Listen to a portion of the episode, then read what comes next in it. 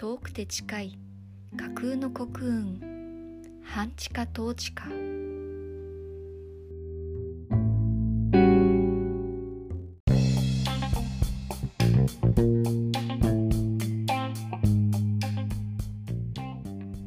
この番組は日常集のブックカフェ本のある空間ご飯とおやつつぐみブックスコーヒーの提供で全国の物好きな皆様へお送りいたします。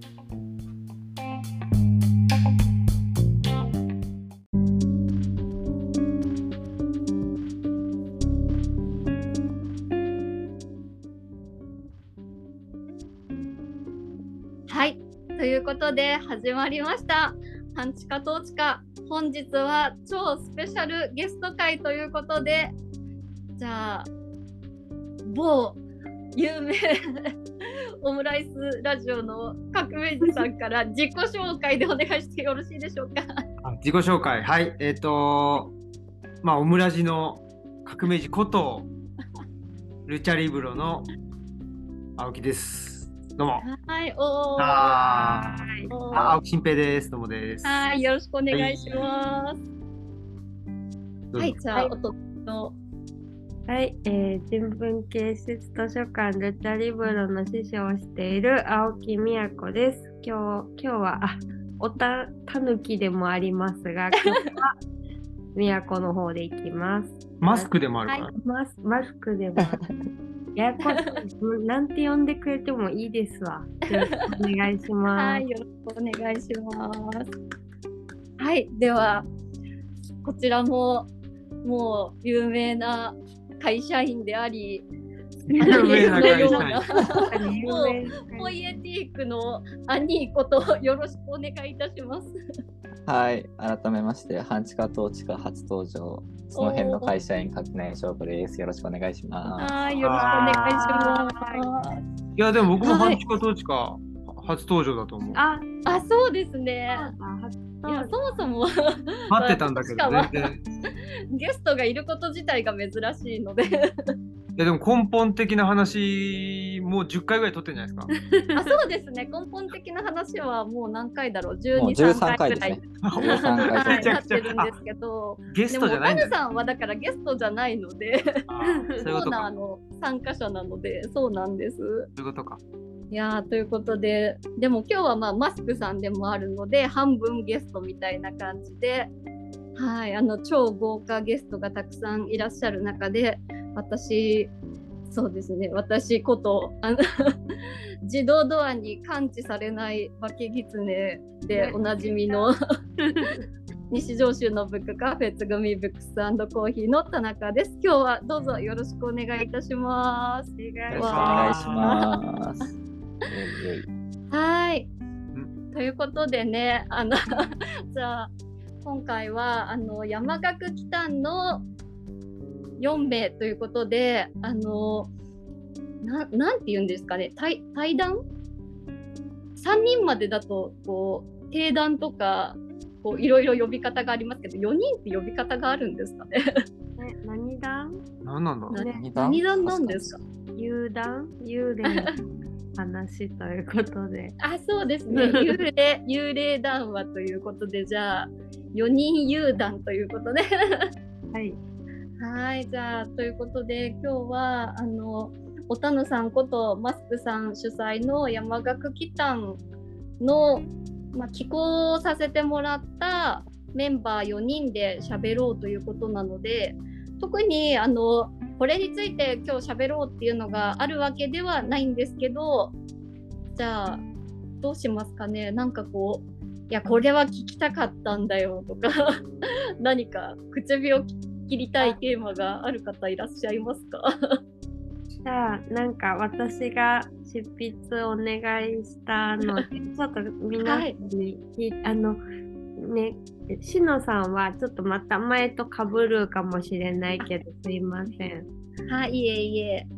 なんかその幽霊っていうテーマだけ伝えて あとは字数だけ伝えて書いちゃったんですけどなんか正直戸惑ったとかあったのかな？ごごめんなさいそれどどうしようとかすぐ浮かんだとか どうだったのかなっていうのよかったらお一人ずつ聞かせてください。じゃあお話に伺うところあっという間に書き上げたという垣内さんからお願いしてもいいですか？はい。僕は、あんまり戸惑いとかはなくて、多分最初にルチャリブロにお伺いした時にうん、お話を聞いてたのかな？そうですね。そうそうで、とうん、うん。で、その時はそれこそさっきみたいにあのカボス館長がすごい構ってくださって、で すごいわかかわいいなって思いながら、こう、話を聞きながら、で、幽霊の話を、ちょうど確かそれが、えっ、と、僕が、あの、雑談オブザ・デッドっていう、はい。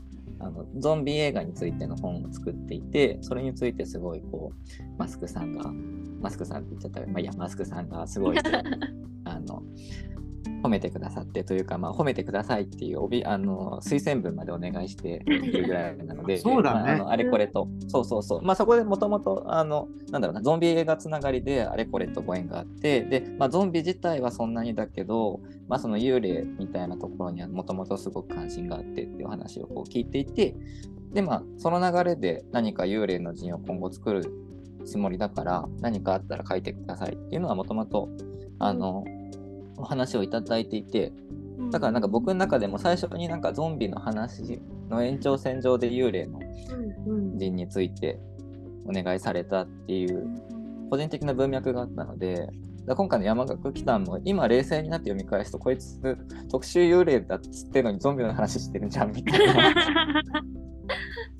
ところがあったりするんですけどなんかそれは多分なんか大枠すごくすごく大きくなんか映画の中の、まあ、ゾンビであったりあの化け物であったり何かそういうその人ならざるものっていうものが、まあ、その銀幕に出てくるみたいなところについてのものを書いたらいいのかなっていうのをなんとなくその最初から思い込んで作っちゃってたところがあるので後からこの全体の紙面で見た時になんかあれあんまりこの人幽霊の話してないなっていうちょっと冷静な気持ちになりましたっていうそんな感じでした。いやいやでもね私ももうやっぱゾンビの流れがあったからこそ垣内さんにって思ったしなんかこのエッセイが並べてみるとちゃんとなんかリレーっぽくなってる。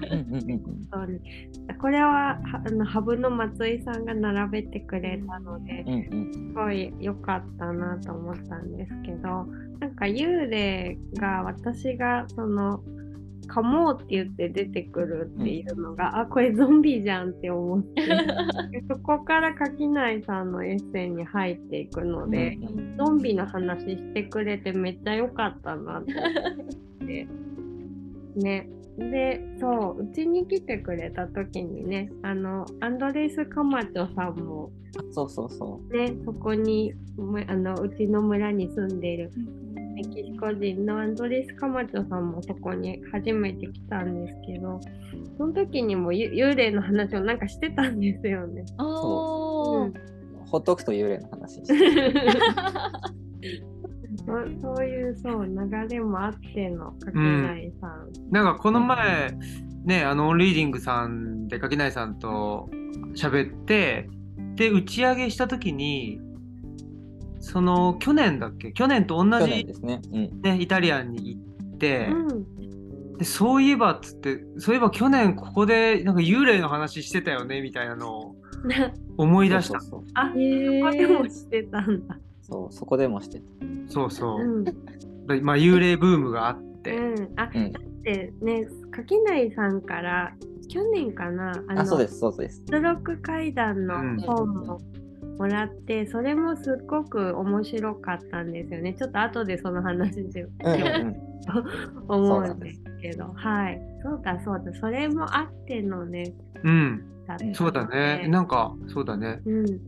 山岳4のね、あの、その冒冒頭の写真はね、その垣内さんとアンドレスさんが、うんうん。あうちにいる 様子が映ってるという。そう。そうそうその時の話やね、今ね。そうそうガラス越しにちょっとね、いい写いい絵だなと思ってたんですけど、うんうんでもそうなんです。なんかそうでも一方なんかしのさんに関しては本当にいきなりブンって言ったかなっていやでもなんだろう全然困ったとかじゃなくてえ嘘楽しいみたいな感じだったので。よかっなんかもともとその昔から趣味でその文章を書いてた時にこうなんとかのテーマで100のお題みたいなたなんかうそういうのがこう流行った時代だったんですよね。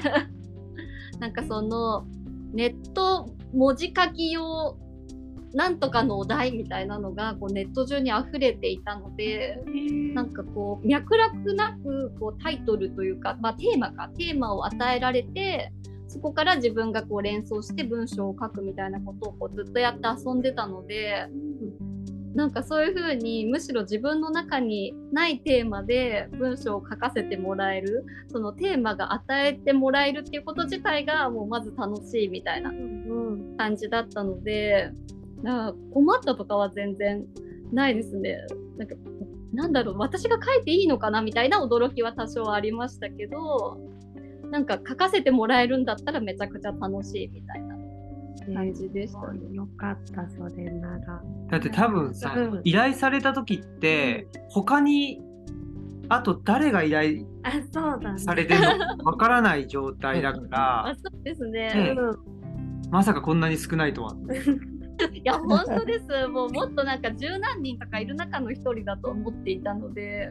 なんかそう考えたら声をこうきき気さくにっていうかなんか書きやすい人がこのメンバーしか私にとっていなかったっていう声をかけられる人がね。うん。ありがとう言ってくれていやいやそんな風に思ってもらえることが光栄というか。よこれ、あのー根本的な話の方が前ですか？この山岳祈祷の、なんていうの？エッセイの依頼と根本的な話は。根本的な話がもっとこれより。後か。え？いや前。前に根本始め一番最初の第1回はルチャリブロにお邪魔した時に撮ってるので。だからそれよりはあとかな？あれ？でもお邪魔したのが4月。あそっか。4月とかだから。もあれ？じゃあ。う出してましたかね。そうだっ提た出後かな？お願いしたのいつだったの？まあ、まあ重重要なことでもないのかもしれない。でもこれなんかそのものすごく早い段階でお声掛けいただいたなっていうな1年ぐらいあった気がします、ね。あでもそうですよね。なんかあ私も年明けまでに出せばいいけど年内に出そうかなみたいな。うん。なんか12月とかにあれ？11月か12月ぐらいに締め切りがあって。そうですね。なんかその制作もあるからせうんうん。そのねブローチとかの制作もあるからジンの時期と被らないようにと思って早めにはお願いしてたうん。だったかなと思います。そうですよね。まだだから去年のなんかまだなんだったらあったかいぐらいの時期だったと思う。うん、から、だそこから、そうですね。夏か秋かぐらいにお話もらって、で多分その12月とかうん1月とかうんそのあたりで締め切って、あまだ出るまでにそりゃそうだよな本作るんだから半年ぐらいかかるよなみたいなことを思ったようなうんうんうん。気がするのでじゃあそうだとすればルチャリブロ初訪問よりは前に依頼そうですね文章は前かもしれないですうね。根本的な話よりはずっと前かもしれないですね。そうだそうだ。これにちょっとなんか作品の写真も入れようかなみたいなこととかがあったので文章は先にもらおうっていうのが。そういえばあったんです。うん。そうなんですよね。みやこさんとはおたぬさんになる前からずっとメールのやり取りしてたから、なんかよくわかんないんですよね。私たちいつからそのおしゃべりしてるのかみたいなのがう。んうんなんかもうメールもおしゃべりにこうなんかきなんだろう変換されてるっていうかずっとこうやっておしゃべりしてるあ気持ちそうですね。なんかそんな感じ。だから文章でもそのなんだろう声というかあれでも全然なんかこうあんまり違わないというか。かみやこさんとずっとメールしててでもメールも多分メールの途中からおたぬさんってもう呼び始めてあいたような気がするので。そうかもうそれ根が本的な話よりもおたぬさんの方が先なんですよね。そうですよね。メール途中からきつねさんって書いてたあそうですね。多分その私たちがなんかその化けてる感覚があるみたいな話を多分そのメールの段階でしてて、で私たちがそそのお互いの名前を おたぬさんときつねさんって呼ぶようになって、で多分そのやり取りをしてる中で私がコンとポンの根本的な話みたいなのがうまいと思いついたみたいな。感じで自分の中でずっと温めてていざルチャリブロに行った時にそれが実現したみたいなそうです温めてたの温めて温めてた温め温め期間があっていいっすね。孵化したみたいな。なんかそうですね、そんな感じですね時系列的には。うん。あそうえ革命児さんにはうん。急に振ったんだっけ？どうどうでした？なんか困りました？いや、別に、別にっていうか、別にとか言って、あれですけど、ね、だけど書くのに一番時間がかかったのは革命児さんだっていうことがオムラジで判明してますけど。そうそう、まあ、書くのにっていうか、もう書き出すのにね、うん。あ書き出しちゃえば早いんだけど、あ、あそうなんですね。うん、なんかうーんって言言ってる期間が。やっぱりそうなんですよね。なんかその、重い腰がなかなかね、あ上がらないというか、あ本当そうなんですよ。まあ、どっ例ちに走り出そうかなみたいな感じでその方向が決まったら早いみたいな感じ。あ、いやいや、もう全然そうじゃなくて、なんかその、なあんていうの？スタートするかみたいなそのその腰の上げ方っていうそうそうそうそう。そうなんですよ。でも、最近は、だいぶ、なんていうのかな、なんか習慣づいてきて、その文章を書く。今までは何だったんだ？いやでも書いてる本数がなんか尋常じゃないというか本当になんかこうハイになってる感じがするとは言ってましたけどすごいですよね。ななんかそのなんなんでしたっけ？今更映画論とかもそうだし、あ。私あれ設定追いつかないんですよ。どんどん出るからね。でもなんか、その、いや、でもね、やっぱり、なんていうの、垣内さんのも文章の速さとは違うね。あ、そうだね。いうんや垣内さんはもうなんか日々息をするようにい文章を書いているっていう感じがするので。ねで、これもね、すぐ出してくれたし、直しもなかったりとかそうですね。はい。うん、えなんかハブの松井さんともそういう話したんですけど異様に読み書きが早いししかも正確みたいな。そうですね。なんか、早いんだなって、最近気づきました。まあそっか自分にとってはそれが普通だから。うん。そうですね。うん。ブログの文章もあれを毎日書かれてるって本当にすごいなって思いますけどやっぱりだからそれもこう日常生活の一つというかまあ考えて打つっていうのがもう直結してるというかうん。そんなにご負担じゃないな感覚。考えてないから書けるんじゃないかなって思いいやーすごいですね。ね。なんかまさに息をすうん、るよそう、でもなんか、うん。うん。だからなんかちょっとでも真面目に、てかなんていうかな、ちゃんと書こうとか思った途端に何も書けなくなるんだろうなっていう予感だけずっとありますね。うんちゃんとっていうのは垣内さんの中ではどういう感覚なんですか？いや、僕には分かんないんですよ。ちゃんとしなきゃいけないっていう感覚が分かんないから、なんか、だからなんていうのかな。なんか人と物書く話するときに、うんなんていうのかな。割とその、ちゃんとしなきゃみたいな、なんだろう。何かを感じるんですよ。なんかその文章だからちゃんと書かないといけないというか、なんかその、うーんと、普段の喋ってるようなこととは別でもうちょっと何かしら訂正を整えなきゃいけないものだみたいなうん。なんかそういう雰囲気をなんか感じることが多くてなんか書けないって言ってる人もだって書けてるわけじゃないですか。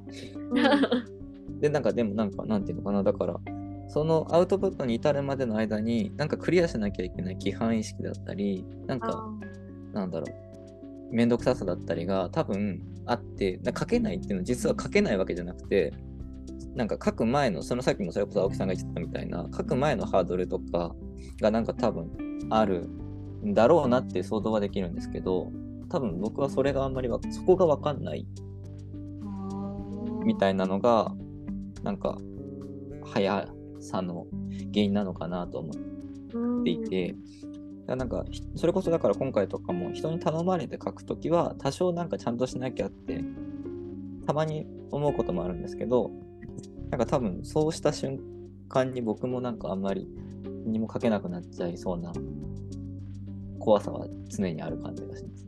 うん、難しいですね。ないハードルがあるはずみたいな感覚になっちゃうみたいな。あそうそうそうなんか僕はないと思ってやってるけどみんなにとってはそのしょうなんか一人だけ散歩のつもりで歩いてるけど 周りからすると障害物競争なんじゃないかこれはみたいな。うーん障害物見えないみたいな。うん、それもなんか幽霊っぽい話で。そうそうそう。なんかそこはすごい幽霊の気分がある。そうですよね。ハードルみたいなものがコース内には立ててあるけれども、コースの外歩くんだったら別に散歩だっていいわけですもんね。そうそうそうそうそう。うんなんかそうねでもなんていうのその日常の延長線上に書くっていうことがあったりまあ書くことの延長線上に日常があったりするんだと思うんだけど僕はだからそのあんま日常の中に書くがないんだよね。うんうんうん、まあどっちかというとその喋るっていう方が日常の延長線上にあ。ってでまあそのなんて言うんだろうなあのーまあこのエッセイエッセイっていうかこの山岳北の中でもあのーまあみみんなそれぞれ本当にねなんていうの？ああ本当にみんなっぽいなっていうかね。うん。それぞれらしいなっていう。とってもそうでねした感じだけどやっぱり自分まあ僕の自分のことで言うとまた言ってるよっていうね。なんかこのまたこいつ 言ってるっていうなんかこのこれがね多分文章だと同じこと言うまあこれ結局文章って書いちゃってるんだけど文章だと少なくともこのなんて言ったらいいのかなこのエッセイの、まあ、2000字だったと思うんだけど2000字の中では前に進まないといけないっていう。論論とか話を進めなきゃいけないっていう多分プレッシャーがある。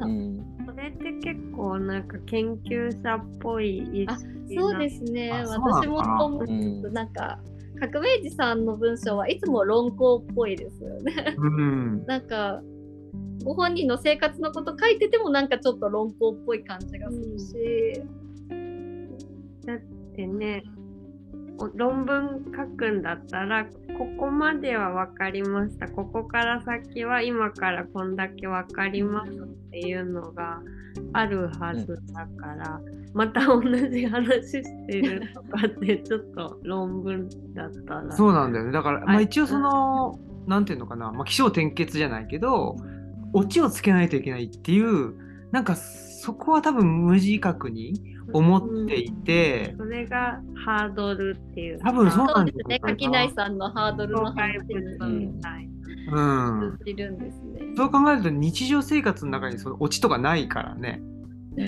思っていて、でもやっぱりそうですね。僕はなんかまあオムラジとかだとあの、まあ、雑談を配信してるって言ってなんかまあちょっと手を変え品を変えなんかあの同じようなことをあのぐるぐる言っててもいいと自分では自分に対して思ってるでしょうね。うん。それはありますね。あーやっぱりじゃあそのオムラジは自分で発信したいからしててでやっぱり文章として発表するっていうとかなりこうオフィシャルオーダーを意識して書いてるっていう感じがするっていう。うーん、まあ日常の日常ではないですよね。非日常感はあるうんかな。だから締め切りがないと書け書かないし、うん。っていう感じなので僕はもうそのギリギリまで あの 書かなかったっていう感じなのかもしれないですね。うん。大体割とギリギリ。大体ギリギリ。てかもう、うんギリギリ、そうそう。ギリギリじゃなくてやりだしたら切れないって思っちゃうんだよね。うんなんか、そうなの。そうか。うん。まあでもゆ、ね、あの、幽霊というテーマで、うん。ね。なんか、書くこともなかったから。うん。でもこれだから今更映画論でもありますよね。このあ、そうそうそう、今更映画のシックスセンシックスセンス。ス。ね。そうそう。でもまあ、うんあの、これ半地下統治下だから、つぐみさんの話をすると、やっぱりまあ半地下統治下もそうだし、根本的な話もそうだし、この言葉に対する。あの、イフもそうだけど、うんまあ好きだなってするよね。これだからなんかね思いついた時どうなるんだろうなってなんかこの人は思いついたらこほっぺのここがツヤツヤしてあ赤らんでピカーみたいになるけどなんかしのさんはどうなるんだろうなって思って。そうですね。私あどうかな。誰か思いついた時の顔を誰かに見ててもらったことがないので どういう顔わしてるのか自分ではわからないんですけど大体こう手近にある紙にメモだらけになるみたいな。あなんかその辺にあるこうやれ紙っていうかその印刷失敗した白紙とかがそこら中にあの家中に置いてあって 思いついた時にここにパッて取ってメモしてポイってしとくみたいなうん感じでそこら中にメモ帳とかそういうやれ紙が置いてあるんですよ。置いてあったかも。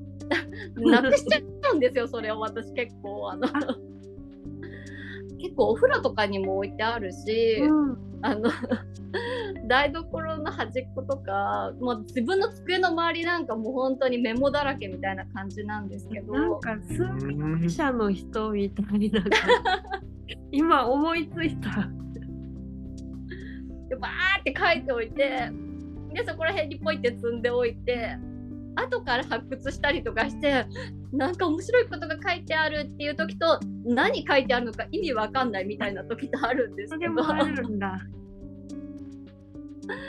でもそういうあの根本的な話とかみたいな、まあ、これは絶対使うみたいなのは あの絶対なくさないようにこうクリップみたいなの止めてこう上に下げておくみたいなところ なくならないように。ネタ帳みたいなのが。そうなんです。大事にあの大事に吊るしてありましたいやだから多分人から見たらすっごい喜んだ顔してると思うんですけど 一人でも。ダーっていう顔してると思いますよ私も。でも面白い。そそれがとってあると。ね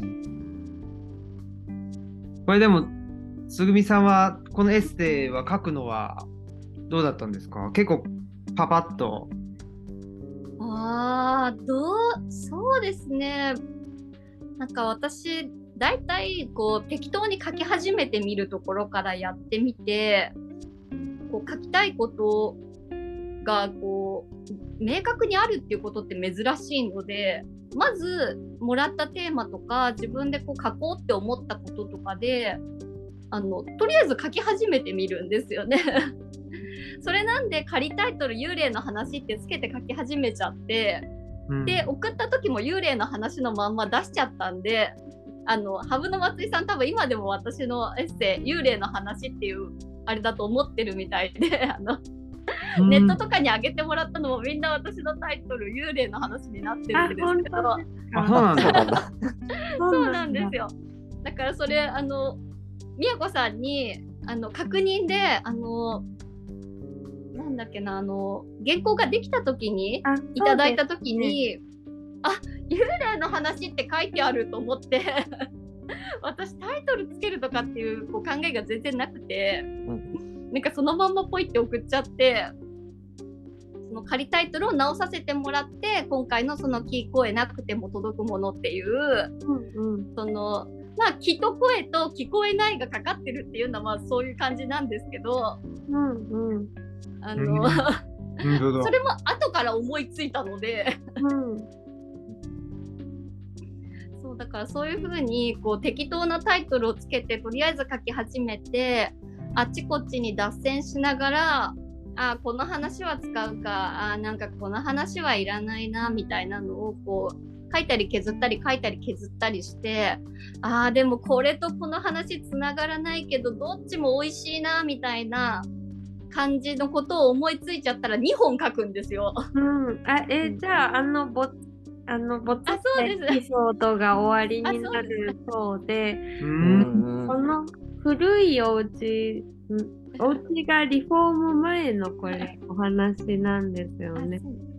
リフォームするに至った原因がワン飼ってたワンちゃんがあそうですそうです。ガチガチに階段を噛んで壊してったからっていうボツになったエピソードがあるんですよね。あそうですね、えーもうそれはなんかこう話の中でなんかこう面白いから入れたいなと思ってたんですけどなんか別に犬のせいでこの家を建て直すに至ったっていう話この流れの中でいらないなっていうそのまあ2000字にとてもじゃないけど入りきらなかったのででしかも、まあ、ちょっと可愛いほっこりエピソードみたいな感じではありますけど、まなんだろうな幽霊っぽくもないしまあなんだろう人人間のそのコントロールが効かないところっていう点では、まあ、入れてもおかしくはないけどだからといってなみたいな感じで、まあ、犬の話は、まあ、泣く泣く切ったみたいな感じで。でそれとは別に違うことを思いついちゃってなんかそのでも幽霊の側からしたらなんか私に怖がられてっていうのも不本意だっただろうなみたいなことを思いついちゃったりとかしてなんかそのもう一本違うものを書いたりとか結局書き上げなかったけど実際にはもう一本ぐらい書いてて 思いついたネタみたいなので3本ぐらい書いてってやっぱり一番まとまりがいいのと、まあやっぱりその宮子さんの山岳祈祷っていう中に一番似合うのどれかなみたいなので選んだら、まあ、この話だなっていう話で今回のエッセイにして、今回のエッセイをこう少し置いては読み直してああこっちの方がいいなとかまあ大筋はほとんど変えなかったんですけどちょっとずつ直し直してあ最後のまとめだけこうするかなみたいなのとかをいじってでそれを何回か繰り返してあもういじるとこないなってなった時に提出したような気がするのですごいちゃんとしてる。それこそちゃんてとしてる。ちゃんとしてないちゃんとしてないんですそれをずっと楽しくやってるだけなので私はそれすっごい楽しい期間でした本当におかげさまで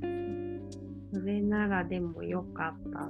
うん。ねだからうんでもそれはあの宮子さんからテーマをもらわなければやっぱり生まれないやり取りというか自分の中での工程なのでうんなんか自分でその例えばお店のお客さんに向けて例えば3周年ありがとうございますの文章を書こうみたいな時だとこういう風にはならないというかなので、やっぱりその人から不意にもらったテーマで新たに考える。でさらに提出する先があるっていうと自分でこれをやりたくなっちゃうっていう感じなので。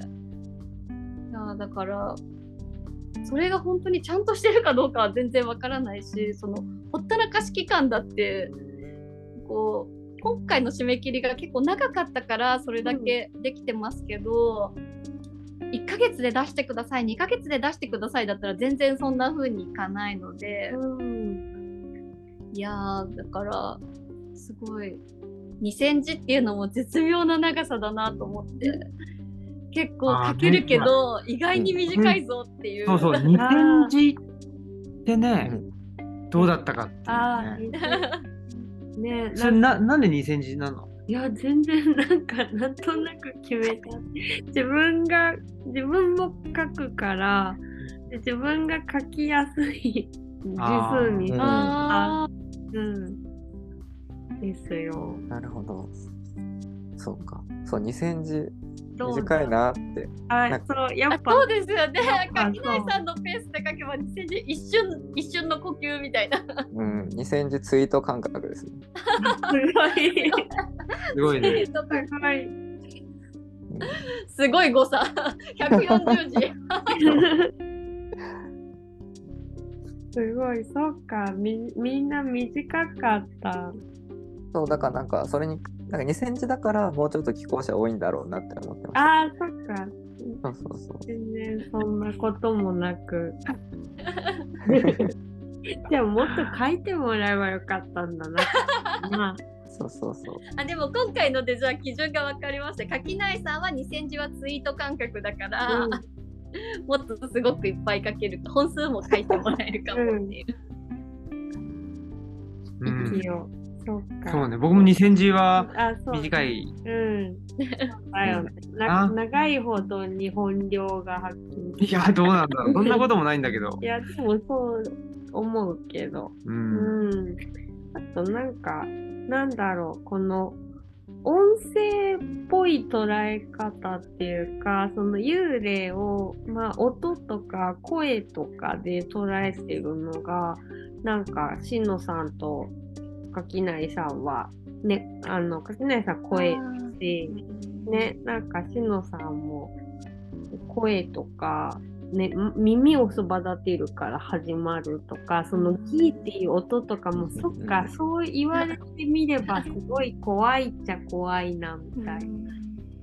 幽霊って言った時にどうしても私は画像的なイメージから入っていくんですけど、なんか声とか音から来るっていうとこちょっとなんかどん聞いてみたかったっていう。ああえでもすいません聞かれてるのに逆にみやこさんの画像的なイメージの幽霊って何ですか？